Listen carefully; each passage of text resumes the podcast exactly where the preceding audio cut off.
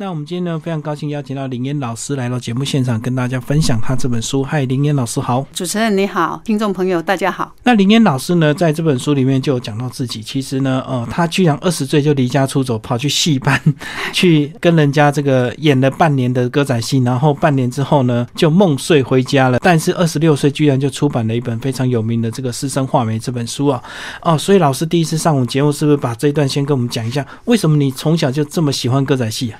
呃，因为我从小生长的故乡哈是在那个嘉义县东石一个非常偏僻的一个农村哈。我们小孩子在那个年代，因为我是五年级的，差不多是这个年纪的人了哈。嗯，那就是在那么偏僻的农村里面，平常哈小朋友都没有什么娱乐，最大的娱乐大概就是去每次有庙会的时候哈，去庙口哈看瓜戏啊、布袋戏演出来。对啊，嗯。那也因为接触到那个我们传统的戏曲。那所以就让我非常的羡慕那种哈歌仔戏班可以到处去流浪，到处去看看外面广阔的一个世界哈，所以变成是。歌仔戏、野台戏演员就成为我非常心中非常渴望的一份职业。我希望将来自己能够成为呃野台戏班的小生这样子。就是你看到他们到处去演戏，反而你很羡慕。对，就是其实是很颠沛流离的生活。可是，在你年轻看来，就觉得说哦，很向往这样的一个生活。对，会觉得那个生活是非常的浪漫哈。那可以到处去看看外面的世界，到处去玩哈。小朋友的心里大概都是这样想。那其实这本书也有这个。把你过去整个记忆都写进去，从二十岁之后的这个歌仔戏一直写到现在这样子哈，对不对？对。所以整个呃，等于时间轴拉得非常的长。那那时候半年为什么会突然就决定觉得梦碎了？因为我小时候所看的那个野台戏班哈，其实已经有录音班，就是说目前的野台戏的演出哈，它有分两种形式，一种就是所谓的霸仙，有演员自己演自己唱，好，那还有一种就是录音班。那基本上录音班的演员都比较年轻，嗯，那所谓的录音班就是利用录音的那个歌仔戏出，然后有演员这样对嘴演出这样的一个形式表演。可是，在我小时候，虽然有录音班。那那时候的那个我所看到的那个表演的形式哈，基本上都像那个契吉呀哈，都是唱腔非常的优美，对，然后词句也很好。可是没想到到了呃，我自己真正进入到戏班以后哈，大概就是呃二十多岁的时候，呃二十岁进入戏班的时候，那时候整个野台戏的演出哈，就已经环境跟我小时候所看的不一样了，就已经有一点点变调，就是。会做那个变相的演出了，嗯，也因为这样子，我在那半年里面哈，发现跟我小时候所向往的那种生活是有天差地别哈，所以就没有办法再继续在那个环境里面待下去。就是传统歌仔戏已经没人看了，所以他们可能有时候就要用唱比较流行的，甚至穿的比较清凉，这样就对。呃，流行歌曲哈，其实在我小时候就会穿插在那个。野台戏的那个演出里面，流行歌曲是还好啊，比方说早期可能就会先来一段演员出场的时候就会先来一段流行歌，之后呢才开始哦，就是念那个野台戏的对白呀，哈，那有可能就是加上那个寡调诶唱法。可是呢，到了我进入戏班的那个时候，是大家乐盛行的时候。嗯。那大家的盛行不但是这样子，那时候整个台湾的社会风气哈，就转入一种哈很浮华的一种一种社会风气里面，然后加上呃庙口的演出已经不再只是布袋戏跟国戏，那时候已经开始有电子花车哈，那电子花车基本上就是一些。年轻的女生嘛，就是穿穿的很裸露这样子在跳。那歌仔戏相对的就变成是没有人看的一种大戏，虽然是是庙会一定要请大戏来演，但是。大咖拢无无半诶观众，然后全部都是跑到那个电子花车那边去。那当然哈，戏班的老板哈为了要变台，那只好呢也会要求戏班的那个年轻的女生哈，就是会跳我在那个师生画美里面所形容的那种叫做相思艳舞。嗯啊，当然不至于是完全的都脱光，但是就是会穿的很清凉哈，在台上跳那些呃充满很很撩拨男人的那种舞步。这样子，那看在我的眼里哈，其实是蛮沉重的，就是要跟他变顶就对，哎，这那个叫做变打呀。嗯嗯嗯。然后后来在那一年也是遇到到你们的这个方博士嘛，二十岁那一年，就是离开歌仔戏之后。我在进入戏班之前，还没有从学校毕业的时候，是已经在游泳池跟他认识的。哦。但是呢，跟他认识不久之后呢，我就突然之间有一天在，因为我大概。高职的时候毕业，我就没有打算要再念书，因为从小一心一意就是想要去唱戏。其实我认为念书是多余的，所以我是用很混的态度混到了高职毕业之后呢，我就没有打算要再继续念书。然后有一天就是在翻那个求职栏，突然之间看到。呃，有一个歌仔少女歌仔戏团在应征演员，然后我就很兴奋的就想要去。可是因为我之前很明白的，我大概在国小读完，我就不想读国中，还让老师找到家里来说这个小孩怎么没有去注册 哦，然后就只好又去读国中。国中毕业之后，我鼓起勇气跟爸爸妈妈说，我不想要再念书了，我想要去。演歌仔戏，然后就受到我们整个家族的反对，不是我爸爸妈妈来骂我而已，我的外公外婆、我的所有的阿姨姑姑，全部都来劝我说，那个歌仔戏是非常不好的行业，所以呢，他们就联合起来哈，就是一直阻挡我去去那个野台戏班，所以没办法之下，我就只好。那你我还休学了一年，因为我就没有打算要联考啊，所以也没有什么好学校可以念，所以我休学了一年。那这样子在菜市场帮我妈妈做生意，后来才又想说，那就只好勉强再念个高职毕业这样子，交代一下。对，交代一下。嗯那就刚好就是命运的安排，让我看到那个少女歌剧团的那个演出，就是征征求演员。所以呢，我就只好因为有了前面一次的经验，那我想说，我再说一次，再说十次，都一定会遇到一样的结果，又被阻止。没错，所以呢，我的保护外宽宽的对戏班照啊，就像。我的姑姑讲的，其实我在这个这本散文书里面哈，我也我也讲到以前我那些姑姑啊，也说啊，说我看戏看的那么热衷哈，将来一点也对戏班照。嗯，结果就是离家出走就对。对了。嗯嗯，这个也是导致你后来二十六岁能够写出师生画没有？哦，没错，所以才会说一切冥冥之中都是有注定的。我常常有时候出去外面演讲或者到学校去授课的时候啊，哈。呃，我都会有感而发的说说这样的话了哈，因为戏班里面哈，他会供奉他的守护神，叫做老鸭公。嗯啊，老鸭公一般来讲就是田都元帅。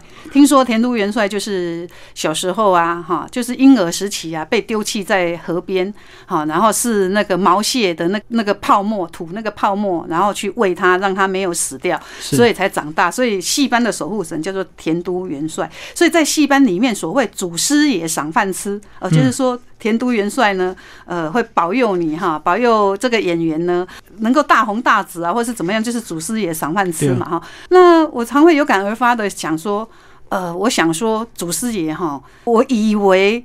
以我的当初我年轻的时候会以为说，以我的长相，我如果要进戏班，我的扮相应该也是很俊俏的哈。那为什么祖师也不赏我饭吃？我后来呢，我开始进入小说创作里面的时候，以师生画眉得这个奖的时候呢，我才感觉到说一切哈都是有所安排的。我觉得祖师爷哈他赏给我的哈，其实不是实质的这个这个舞台这个戏台，嗯，而是在小说的世界里面，他给我一个很大的一个创作的空间。这样子，但是从二十岁这个戏班离开到二十六岁得奖呢，其实这六年里面跟这个方博士在一起，但是你们也经历过很多事情，对不对？那时候好像呃也是跟随着他，那时候好像三十五岁，好像还很不顺利的时候嘛。呃，我在此哈，我必须更正一下，那个叫做我家的方博土，是方博土，那大家都会很客气的哦，就会想说那个会不会是我笔误哈？其实呢，他真的是我把他取的一个外号，叫做方博土。为什么叫做方博土？因为我先生他是他的人生的经历哈，其实也相当的充满传奇色彩了哈。他二十多岁的时候，那当兵回来就刚好我们台湾就十大建设嘛，经济起飞，哎，经济起飞的时候，他刚好在那个时期进入土木工程界，所以他白手起家，很快的他就在工程界里面哈就闯出名号哈。可是他偏偏就是在当兵的时候哈，他丢手榴弹去拉伤他的手，对，那拉伤他的手之后，后来他。有一个投资案是到那个屏东雾台的小鬼湖，哈，那边要去开山路，是由一个议员去申请那个大理石矿的矿采矿权，然后由他们方家的兄弟呢负责把路哈开到那个小鬼湖的那个挖矿区，哎，挖矿区，全程四十几公里的路是都是他们的那个钱自己的钱这样开出来的哈，没想到开到那边去的时候，发现大理石不理想。好，然后就所有的钱财啊，从十大建设里面赚到的钱，通通都亏在那条路上了。嗯，那我跟他认识的时候，就是他一无所有的时候。那我们两个人的年纪呢，又相差整整相差了十五岁，所以呢，基本上这样的组合，想要获得我的父母的同意呢，那也是不可能的事情。对，呃，我父亲曾经呃知道我跟他的事情之后呢，我父亲曾经很。生气的说：“哈，他说我先生是三宅出不几宅了。所谓的三宅，就是口才、钱财、人才，通通都没有。后来等到我家方伯土比较算是功成名就的时候，哈，我就能够用比较轻松的态度，哈，跟我爸爸妈妈讲说，哈，啊，我当初的是兄兄爷心在，因为他当初我先生，因为他练过武，他在当兵的时候，哈，跟随一个。”一个那个外省的一个一个老班长是云南武林世家，所以他练武练的真的是是非常肌肉非常结实哈，就是台湾话所说的那个高刚毅哈，所以我开玩笑说我是看上他的身材。其实，在书里面有讲到那时候你们是在游泳池相遇对吧？对，呃，你看到他身材很好，就很就爱上他这样子吧？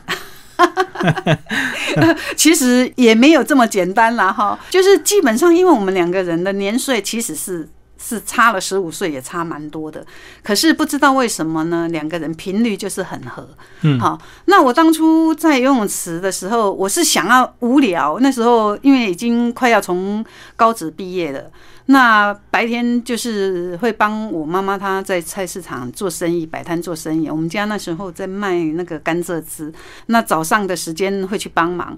可是套炸一类一类洗干哈，我会去游泳池晨泳。那说晨泳呢，当时我根本就不会游泳，就只会穿着漂亮的泳衣哈，结果是旱鸭子哈，想要学习游泳，可是可是因为就是根本不会游。当然当然有一些游泳协会的一些。比较擅长游泳的人哈，他会主动会来稍微指导你一下。结果后来就发现说，好像都是我家方博土过来指导我，然后他都会跟在我的旁边哈。那刚开始他教我怎么样游泳的时候哈，我很认真学习哈，真的没有想过感情的事情了哈。然后就很认真的照着他的指导哈，练换气啦哈，练练游泳这样子，练踢脚这样子。然后每天指导完了以后，哎，就很很顺其自然的又去吃早餐哈，就这样子一天一天，哎，发现说到后来我离家出走去去戏班的时候，那我们两个人就没有每天在那边游泳了嘛，哎，开始会觉得有点想念对方，然后他会来看我，会来关心我，然后我从戏班发现说那个环境我没有办法再待下去的时候，那我就只好。就离开戏班，因为没地方可以去，无颜见江东父老。我本来梦想是希望能够跟杨丽花一样，成为杨丽花的接班人，然后能够。成为很有名的那个歌仔戏的小生，等我功成名就的时候，才有那个脸回去见父母哈。结果没想到呢，进去半年之后哈，那个环境就已经不是我当初想的那样子了哈。所以没办法，我就离开戏班的时候又没有脸回去哈，那就只好跟我家方伯土哈在外面租屋同居这样子。嗯嗯所以那段时间你们过得很辛苦哦，他刚好也是这个人生最不如意的时候，对不对？呃，说辛苦，其实那时候不是正辛苦的。时候，那时候我们两个人过着哈，我俩只有今天没有明天的日子，所以我可以把我妈妈给我的一条金链子哈，把它卖掉，然后成为旅费，我们两个人就到处去玩，玩到身上没有钱了，然后才去各自去找工作，这样子我们可以过这样的生活。可是过个几年之后呢，发现。这样子继续混下去也不是办法。那我也觉得说，呃，也真的是觉得他是一个可以让我托付终身的人。嗯，好，那我就想说，那我们还是要稳定下来。稳定下来的一个结论就是，那我们就先怀孕吧，让生米煮成熟饭。是。就强迫家长接受，就呃有这样的意味存在，所以后来就那时候就二十六岁嘛，就是你大概怀孕的时候，然后刚好是在我怀孕。的那个阶段，还没有怀孕之前，我就写了《师生画眉》，因为那时候是刚好智力报系百万小说奖在征文。我在高中的时候，在学校开始从事小说创作的时候，其实就已经知道智力报系有一个百万小说奖的征文。那我以为是每年都有那个一百万，嗯，好，那没想到我进了戏班，哈，绕了一圈又出来的时候。然后以诗以歌仔戏班那半年的一些感想哈，把它写成十万字的师生画眉啊小说，去参加这个智力报系的百万小说征奖，哎，很幸运的获奖的时候，我才发现说那个是智力报系为了庆祝他们好像是三十周年的特别办的，哎，特别办的一个百万小说，那一百万是原本他已经重缺了三届，已经重缺了三届，我拿到的时候是第四届，其实相隔了七年。七年前的台湾跟七年后的台湾，就是经济的起飞，经济还没有起飞以前，一百万好是可以让一个作家安身立命，好好的写作，可能买一间公寓，嗯，都够钱了。一百万，可是到了七年之后，到我的手上，因为台湾经济起飞啦，好，大概只能买一根柱子。所以七年差很多，七年通货膨胀很大。可是这一百万对你们帮助也很大。其实那时候你们好像生活都一直不稳定嘛，哈。对。这个我一直感觉到说，上天真的是非常的厚爱我。我没想到说，那时候我得了百万小说奖之后，那心里其实很高兴，那也就开始需要为百万小说奖，然后到台北接受访问录音。嗯，那时候我跟我家方博土是还没有婚姻关系，只是那时候已经怀孕了，但外界其实一直都不知道是刚怀孕而一直都不知道。那没想到说，我忙着这个师生画眉的宣传的时候，我不知道说我家方博图呢，其实那时候是开始就有一点点，就是所谓的外灵干扰的一个现象。嗯，好，你说通灵也好，说有外灵也好，那也许我们一些老辈的人会说会给卡丢音，对，但是他又不是，他一直都认为他自己很清楚。那实际上那是一段非常他的应该说是他的精神世界非常混乱的一个，就是他会也会突然不认识你，对，问你是谁？呃，他会看到我的脸是会变形的，哎，他知道是我，但是他会认为我的脸是有附上。那个被那个什么什么妖怪是你卡到音不是他，他会认为是我卡到不是他。对，以精神医学来讲，他那个叫做精神分裂。但是他一直都说他是很清楚的那个过程，这段过程大概维持了四个多月。对，四个多月里面哈，我真的是很感恩上天哈，先让我得了这么一个一百万。好，那我怀孕呢，根本就什么事情也没有不能做。我回到家里的时候，发现他精神开始出现不对的时候，幸好也有这一笔钱哈，可以让我度过那一段时间这样子。所以后来你们决定结婚，就是也是要冲一下这样子。呃，其实一直哈。到了结婚的时候，是我儿子出生的时候，他那时候已经是已经是恢复正常了。其实，在他精神还失常的状态的时候，我曾经试图用精神医学的领域去分析他内在的世界，说他为什么会突然会有这种现象。我在想说，会不会是因为我他那时候是毕竟是事业失败嘛，一无所有，那会不会是我突然得了这样一个百万小说奖，好像突然之间就成名了？对他来讲，他会怕失去我，会若有所思。然后会有一些可能就是会精神上不稳定或是怎么样，所以我在他不正常的那段时间，我曾经跟他说，如果你你觉得不安，好怕我离开你的话，那我们可以就去结婚。他可以跟我说好，他也说好，嗯，我我我高兴就好。可是他一转身呢，又去跟他的灵界的朋友在那边打交道，碎碎念，又在那边就是跟灵界的在那边那边交流，就就让我觉得非常的。不知道日子该怎么样过下去。那实际上是我们的结婚是等到他完全恢复正常了。那那时候我大概已经怀孕差不多七八个月了。那等我儿子出生的时候，我们才觉得说，那还是要给小孩一个一个名分啊，一个正常的一个家庭，所以我们两个人才去公证结婚这样子。所以这段书里面有写啊，说你们第一次还去了还不成，说还要两个证人。对对对，然后我们两个人呢就很天真的想说，啊要去公证结婚哦。那我们其实没有婚纱，没有婚戒。那我们两个人就去那个呃法院，就说去登记要公证结婚。然后那边的负责人才说，那要两个证人啊。我们才发现说，哦，那还要两个证人哦。所以我们就我们就好，那就回家了。在路上哈，那天我家方博土难得还穿一双新的鞋子，结果呢，哎，新的皮鞋，那也不算皮鞋啦，因为他那天穿的是休闲服。嗯，那我也是类似，因为我刚生完，我刚生产完，大概还在坐月子期间呢，月子可能还没满呢，我们就要去就去就要去公证结婚，所以我也是穿的很随便哦。然后，但是他有穿一双新的那种皮的休闲鞋，结果在路上呢就遇到下雨啊。那那时候他就跟我讲说，我们两个人如果要结婚的话哈，带开哎，经济的多拍一记，那一天没有结成，隔天哎很顺利的就办完了。结果我回家翻月历一看，哎，还真的是多拍一记，很顺利的让我们结婚了。大凶日结婚，大凶日，日值月见寿时，大凶日，诸事不宜。可是我们的婚姻呢，这样一路走来呢，竟然也走过了这么久的一段时间哈。从我大概我跟他结婚办理结婚，大概就是二十七岁的时候嘛。那我今年哎，已经五十好几，都当阿妈了。是是是，没有白纱，没有婚戒。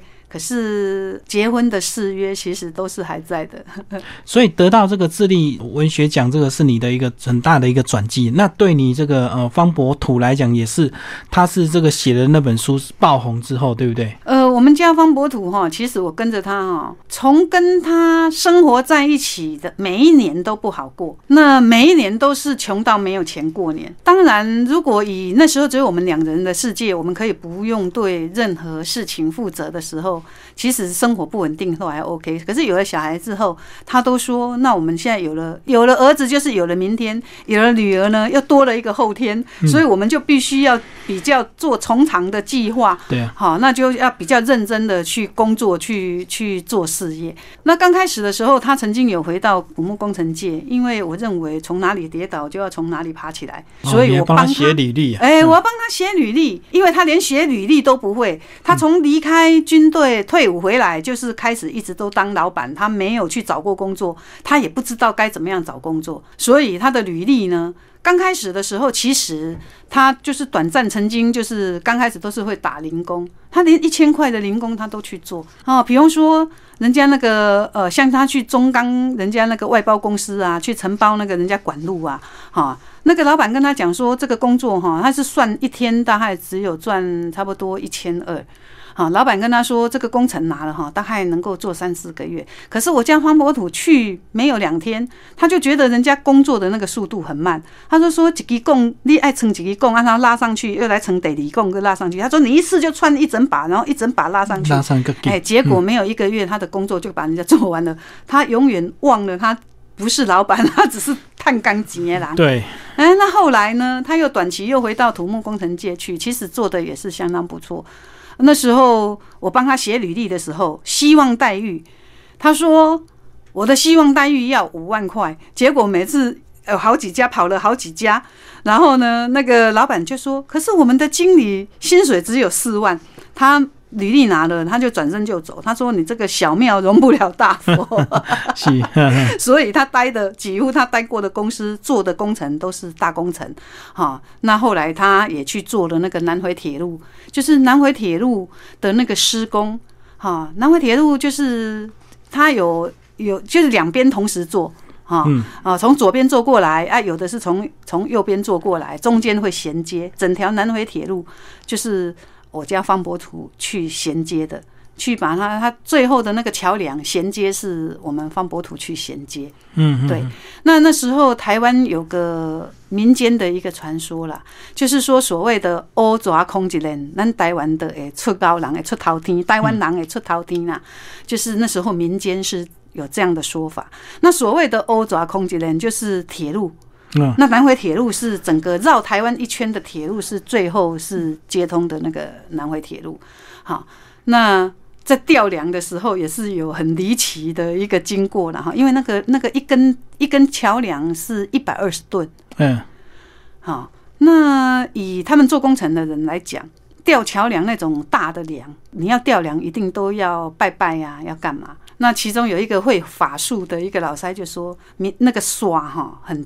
吊黑牛的那个煞气很重，一点爱这说。然后我我就问那个老塞说，那要怎么样这说？因为我们家方伯土说，他要站在那个梁上面，让那个吊车整个吊上去，他要亲自指挥。然后我就很害怕，因为那个有一个老塞，他会法术的那个老塞，他就说，那你你要挂那个说哈，就是梁呗吊起来那一下，当下就叫他嘴巴咬轻。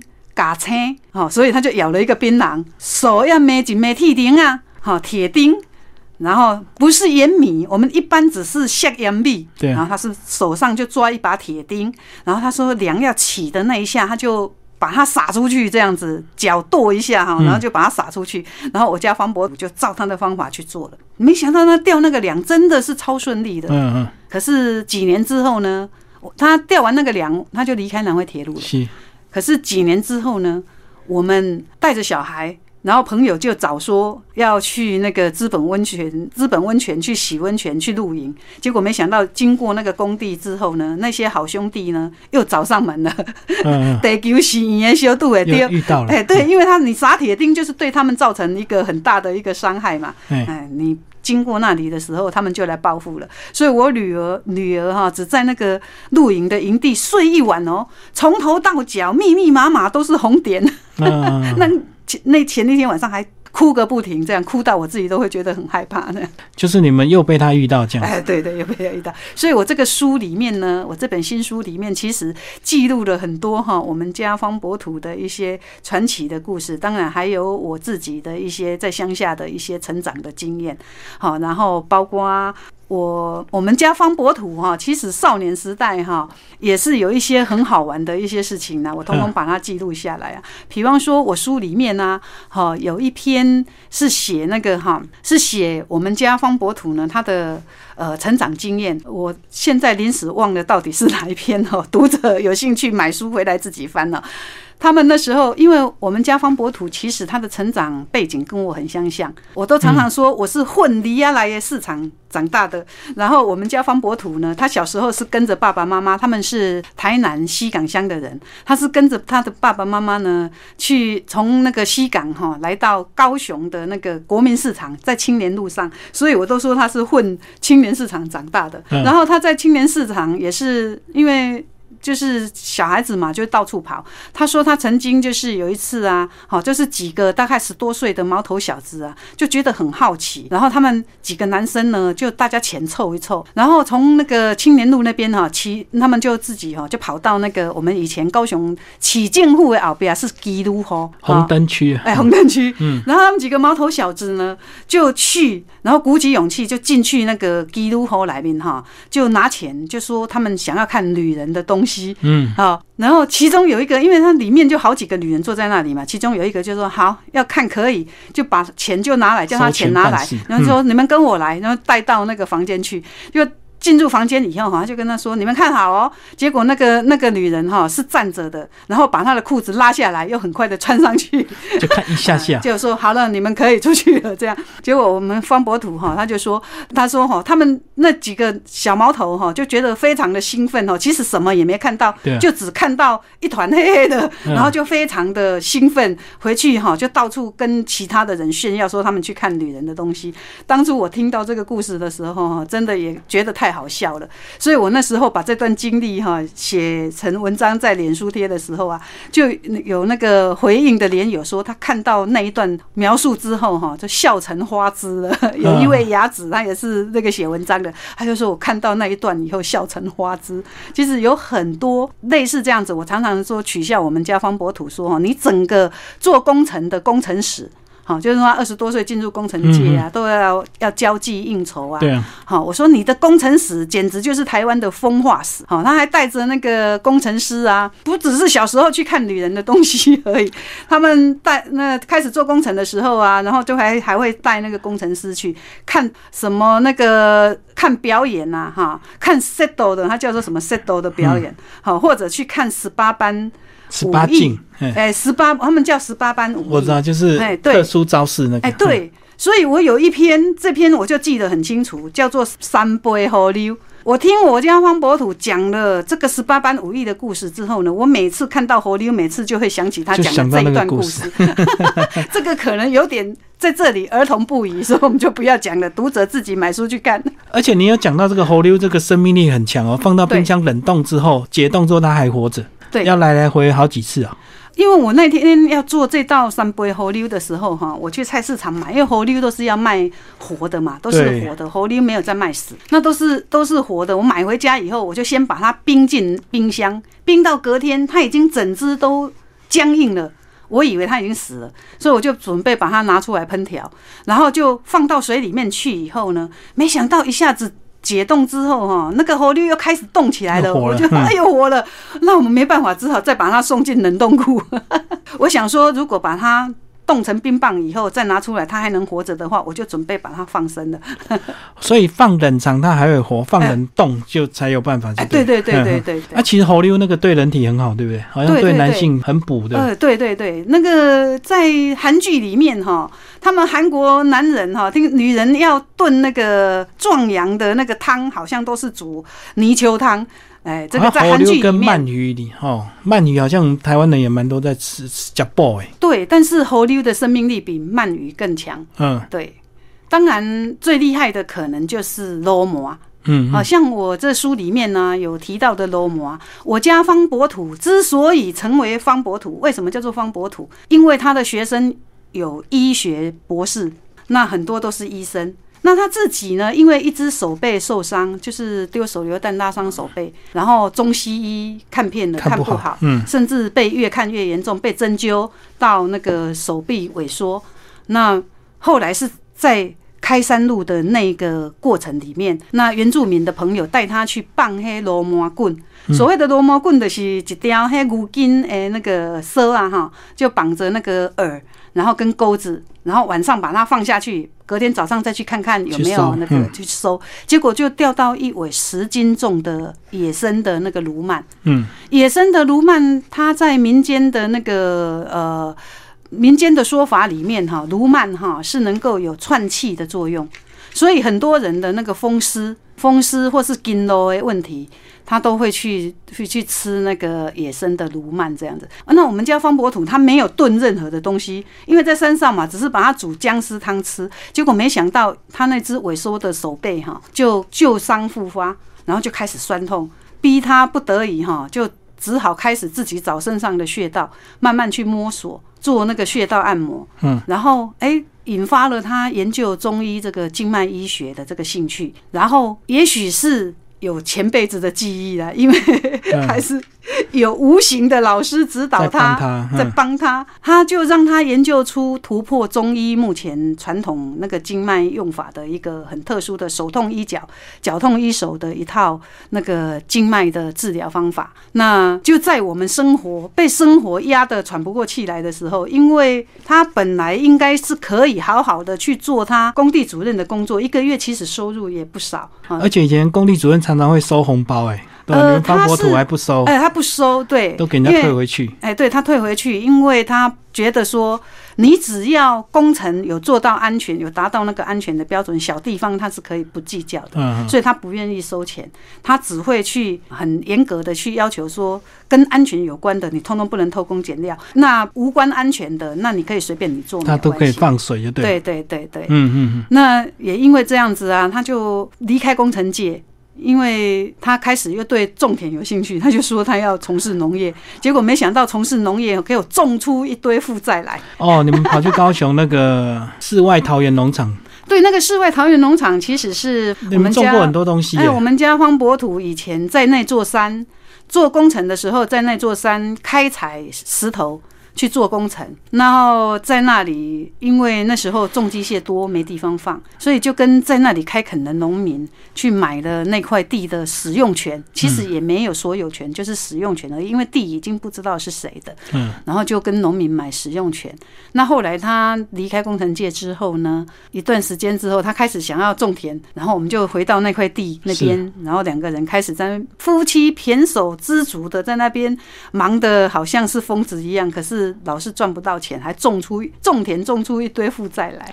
对啊，我看你们还种火龙果，还种什么石莲花，种一大堆。是种很多，后来甚至种那个台湾土肉桂也有。真正投资比较大的是红龙果，红肉的，那时候是只有白肉的。没有红肉，那我们是种那个比较引进最新的那种红肉的火龙果，结果没想到就是并没有那么如预期的能够能够有那么好的回收。现在红肉的火龙果就很普遍了，对呀，而且他好像说它抗氧化比这个白肉还好。对呀，可是我们当初明明市面上没有红龙果这种东西，但是裸行靠还是卖不到钱呐。所以整个农产运销是有一个很大的一个问题在那里啊。但实际上，如果没有这段经历的话啦哈，没有被这些负债哈压得喘不过气来，我家方博土可能不会想要从事这种所谓的民俗疗法这个行业。嗯，啊，他大概就是只想要种田，他最不喜欢的就是当医生了。虽然他研究出这一套能够很有效的去处理酸痛的一个精血疗法，但是他没有想要靠这个当职业。那后来是因为我要出版一本散文集，叫做《幸福田园》啊，就是记录我们从事农业的点点滴滴的一些一些辛酸的一些过程啊，或者是跟农业有关的一些写作这样子啊。那那那时候他就心血来潮说。那我研究出来的酸痛经血疗法也顺便出版给大家去 DIY 运用哈，哎，那就想不到就因此一炮而红，所以他那本书就比你还红，还 比我还红。他每次领到再版的版税的时候，都会跟我说，以后请叫我洪先生。他明明姓方，我说你什么时候改姓了？嗯，就是二零零二年一起出版的哈，你是出幸幸福田园，他是出版这个哎酸痛经血疗法。对对对，所以他那个里面就讲的这个手痛医脚，脚痛医手没错，那就是最基础的。那一直到就收了很多医生的学生，嗯，有西医有中医这样子。所以你这本书虽然是回忆的散文，但是也可以是当一个食谱，对不对？其实，在每个段落都有详细的一个料理的一个。曾经曾经在脸书有。读者问我说：“像你这种这么为什么会想到要用这么特别的方法来呈现哈你的这个你的文章哈？为什么你的每篇文章都要跟食物做结合？”我说：“食物大概就是最直接能够触发人的一些记忆的东西，像有时候，比方说某一种食材。”哦，或是某一道菜，我就会想到我生命当中的某一个人，或是某一个阶段。对啊，比方说，呃，我在做那个，我我做一道那个安吉的时候啊，哈，像我做那个红鲟的料理的时候，啊，我会想到我们家方博土在做土木工程的时候啊，哈，他就遇到一个困难的地方，就是那个他有一个一个一个工程没有办法去处理，结果是从。去观察那个蒙安井的小朋友在那边蒙安井没有掉到那个那个沙坑里面去。才给他触发一个想法去解决了一个工程的难题。这个书里面有详细有详细说到了哈，就是因为哈，像从红鲟就讲到料理，讲到我家方博土的故事，其实整本书它的由来都是这样子开始。就是一个港要填土，这个怎么填都填不满，后来就想到安井上面的那个都有一层沙就对了，对对，它就能够铺那个沉床，嗯，那才解决了工程的一个很大的，连日本的工程师都没有办法解决的。讲到安静，我们来讲这个。你你在这边所有几万尾，好不好？这个什么说哇，这个。呃，也讲到你妈妈这一直吃都吃不到那个当初怀念的那个一开始的味道。对对对，其实我曾经帮我们高雄市文化局哈，他那时候他们要规划出一本书，说作家的私房景点，嗯，或是私房美食。那我就介绍了旗津的一家叫做金盛村的那个海产，那里是中州了哈，中州渡船厂的中州渡船厂的那个门口，他就开在那里，他们是最早做现捞海产的。嗯，那我妈妈非常喜欢。吃那一家的那个吉妈馍。那金妈馍，结果我妈妈生病之后呢，我弟弟把她接到台北来了。我弟弟每次带她去吃台北的金妈馍，她都说不好吃。那后来我有一次呢，也带她到焦桐老师介绍的某一家店，很有名的一家店去。我说你可不可以帮我做一下金妈馍？结果她做出来的，我妈妈还是觉得就是不如我们高雄的那那家金盛村的金妈馍。后来我才发现，我跟老板谈论之下，我才发现原来北部的所谓的馍，其实就只是就是汤，就是汤。比较多，它可能也是生米煮的，但是它会煮成比较汤的汤状的东西。汤米分离啊，你哎，对。但是我们高雄的所谓的吉妈馍是真的把馍哈控嘎像馍，就是没有什么很浓稠啊，很浓稠。对对对，金克所谓的克。那这个吉妈馍跟我们南部的吉妈馍就有天差地别，所以饮食习惯就不同啊。我妈妈在台北说都吃不到那么好吃的，就是那个馍煮到完全没有汤了。对，都是整个很烂的那个米这样子。对对，那个在我们南部才叫做糜。如果是有，如果是汤跟米粒状的那种，有可能就是叫做本汤。里面这边呢，还有一篇讲到是这个四眼田鸡啊，这个呃追根的这个料理，帮我们介绍一下。这个哈，我小时候哈，因为在乡下长大嘛哈，所以我们乡下的那个经验很丰富，像那小孩子的那种那种乡野经验很丰富，所以都是直接在外面抓的。哎，对，因为像我我叔叔他们哈，因弄也可以绑那细卡丢啊，所谓的细卡丢啊，就是用短短的那个竹片啊，然后就绑着那个吊绳嘛，然后他会去插在那个呃水田。就是说，稻子淹水还有水田的时候，就会有那个青蛙会会来，所以他就会去插在水田的周边。就这样子钓青蛙，那曾经有一次还钓到蛇，因为蛇可能是就是青蛙被吊在那里，然后蛇又想去吃青蛙，所以呢隔天去的时候你就发现钓到一条蛇 这样。在上面。哎，那我们小时候就会有吃这个青蛙的经验嘛，因为阿杰龙也可以去钓青蛙。那青蛙这种东西很好笑，他这个我写这篇文章的时候，青蛙汤这个这个文章的时候，我就想到我家方博土哈，他又讲了他人生当中认识的一个人叫做西因阿楚哈。就是我们家方博土在当兵的时候哈，那因为都很喜欢打架嘛，他个性就是争强好胜啊，人家就很多人欺负他一个人。对他一开始常常被对常常被打，打得鼻青脸肿。后来一个外省的他的那个班长呢，就发现说这个小子哈，大概会被揍死哈。嗯，那又很欣赏我我们家方博土的个性，所以他就开始教他练武。他这个班长呢，这个老班长，我们都就说是老欧啊班定了哈。然后这个班长呢，就他是原原来听说是那个云南的武林世家，所以这个他的这个班长真的功夫哈高深莫测哈。我们家方博土很调皮，说有一次他中午睡觉的时候哈，那个老班长常常都会用毯子把他自己，不管天气有多热哦，他都会用毯子把他自己从头到脚都包起来这样子。然后我们家方博土呢就会捉弄他，经过他蹑手蹑脚的。走过他的窗外的时候呢，就捡起石头就朝他丢过去。结果那那个班长很厉害哦，他明明就是盖在那个毯子下面，他可以两手一抬，就用毯子哈把那个石头的那个力道把它挡住了。嗯，所以这个班长教他教会他武功，然后他就开始在军中里面打遍天下无敌手。好像那个拳击的选手也是找他挑战，哦，甚至那些什么两栖侦察连的，他也去跟人家打架。那其中还有一个就是他的好朋友，就叫做西跟他闯。这个西跟他闯就非常喜欢练。那练武哈，他又打输我们家方博土之后，就一直要求我们家方博土教他功夫。嗯，然后那时候哈，我我家方博土本来不太愿意，他就说。啊，你若要来学功夫吼，你爱捧洗卡水吼，来给我洗卡。结果真的这个西那厝哈，连续三天都捧水来给洗卡。我们家方博土哈是最害怕、熊惊喵的，其实他就很不喜欢，就没有办法，他就一直端水要来改洗卡，就说好好好，他就教他一招刀法。结果没想到这个刀法呢，就害了这个这个西那厝哈，去关了好几年哈。那听我我们家方博土说哈，这个西吉拉草就是他有一次哈，他的个性也是很冲，嗯，也是很冲。然后呢，他说有一次他去那个海产店，他要点一个青蛙汤。那青蛙汤哈，其实青蛙这个名词哈是国语叫做青蛙。阿温真卡叫做敖公细卡，敖公残甲吧，甚至毛公水鸡。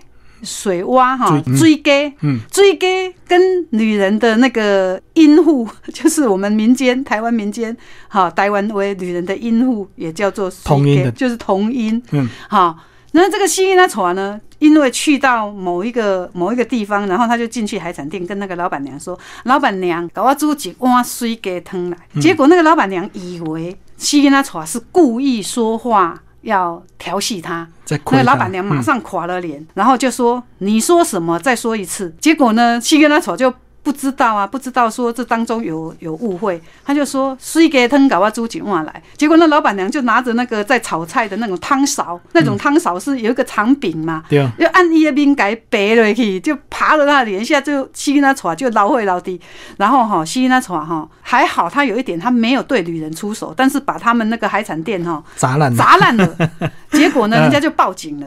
报警之后呢，警察来了，来处理了。后来问起来才知道，说老板娘是误会了他的意思，其实是因那故乡吸引的出来故乡青蛙真的就叫做水鸡啊。嗯，好，然后老板娘这边呢，是以为他是故意说话调戏他，所以就因为这样子。那吸引他出来这个个性很冲，那我们家方伯土教他的这个刀法呢，他有一次就是去一个庄头去几个征讨，然后去帮一个那个武馆的一个武师工作，结果那个武师跟他。哦，那个母塞，那个老塞也得丢啊，有人母诶。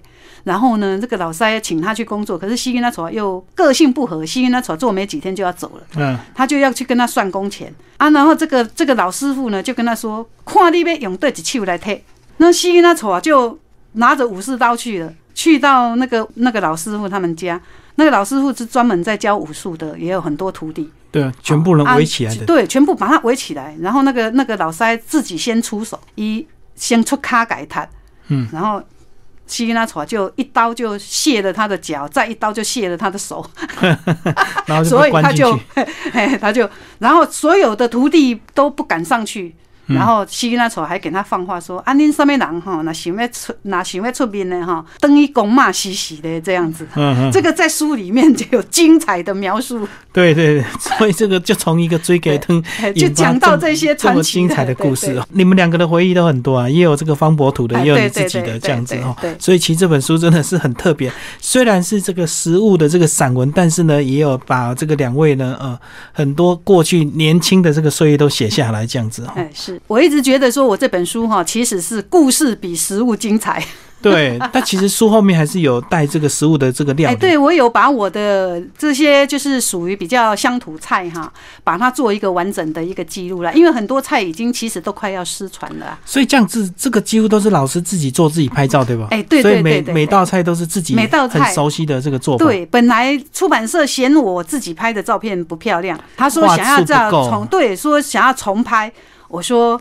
不行，那那时候曾经出版社也考虑说不要用照片，因为用照片要用彩色的印刷，其实成本很高。贵。对，可是我坚持要用彩色的，我觉得彩色的哈才能让读者直接感受到这个菜。才能把它传承下来，而且这个如果要全部再重做、再重拍的话，要要花更多时间。对，没错，那可能是三年都做不完。而且有些这个可能有些食材现在也不好找，像这个螺母现在可能也比较不好找。哦，现在螺母现在有有那个养殖的，有养殖的了。对，嗯嗯。其实要定很方便，但是以民间的说法来讲，野生的当然是比饲养的好了。就是像那个诶，饲料鸡和土鸡啊，呢。对啊，这边有讲白斩鸡跟茶油鸡，是也有讲到鸡的。还有高危鸡哦，里面的料理好几十道。嗯，对，其实很多哈，像高杯鸡，一般民间就是囡仔啦登前哈，像说青少年呐哈。就是登大人的时期，有时候都会煮迄高尾鸡，互囡仔炖补啦。尤其像现在最近大家炒那个深澳电厂，到底要不要盖啊？原来你们两个也住过深澳坑 哦，深澳坑嘛，那里有有电厂的争议哦。对啊，哎，我们是去那个培德路，我们住过深澳坑，然后在那里培德路的第一期工程是我家方博土上去做的。对，然后这边就讲到竹笋粥、阿爸。地笋汤的做法啊，对，因为我们那时候去做培德路的时候，哈，我们租就是在那里哈，给一个阿婆，大概已经七七八十岁的阿婆住那个老房子，哎，三合院的老房子啊，那个阿婆自己在旁边有一块竹笋田，然后她每天都会去挖竹笋，有时候晒笋干，然后去卖。那所以呢，也因为竹笋，我自己在煮竹笋的时候，我就想起这个阿婆。那时候我们跟她说，大概会住差不多一年，结果我们住。不到半年，我们就要走了。那因为我们去到那里的时候啊，我们就把阿婆当成是自己的亲人。那个阿婆有两个儿子，但是没有住在一起。那我们去到那里，很自然而然的，我们是把阿婆当成自己的长辈嘛，就每天对她嘘寒问暖，有东西就就请她吃这样子。所以阿婆对我们其实也是很有感情的哦。可是呢，没想到说那个我们，因为我们家方伯土呢，跟他哥哥哈，大概没有两三个月，他就不和了，就要拆伙回家。然后阿婆听到说我们要走了哈，每天都躲在房间里面，每天早上起来看他眼睛都哭得红红的。所以这篇文章呢，这深奥坑的那个的那个乡村岁月的这个这篇文章呢，就是在记录从竹笋让我去回忆这个阿婆。那阿婆现在当然已经不在人世了哈。其实我们离开那里之后，曾经去看过她两三次。所以其实这本书呢，真的非常推荐给我们听众朋友。这个呃，我们的林岩老师过去的年轻的很多回忆，跟他这个方博土的一起的回忆，然后透过实物的一个方式来记录。然后你也可以把它当做食谱看，你也可以把它当做那个传奇故事，很多那个神奇。对啊，其实去里面确实有讲到一些甚至比较灵异的东西，对不对？包括方博土个人感应很多。对呀，对呀，像我们有，像我也接触过通灵者啊，里面书也有提到，我去那个泰马里跟他去做南回铁路的时候啊，在泰马里认识的一个通灵者啊，然后还有会湖啊、尾湖外老塞啊，有种种的很多故事在那里面。所以这本书非常推荐给我们听众朋友。那白象文化所出版。好，今天谢谢我们的林岩老师，谢谢，谢谢。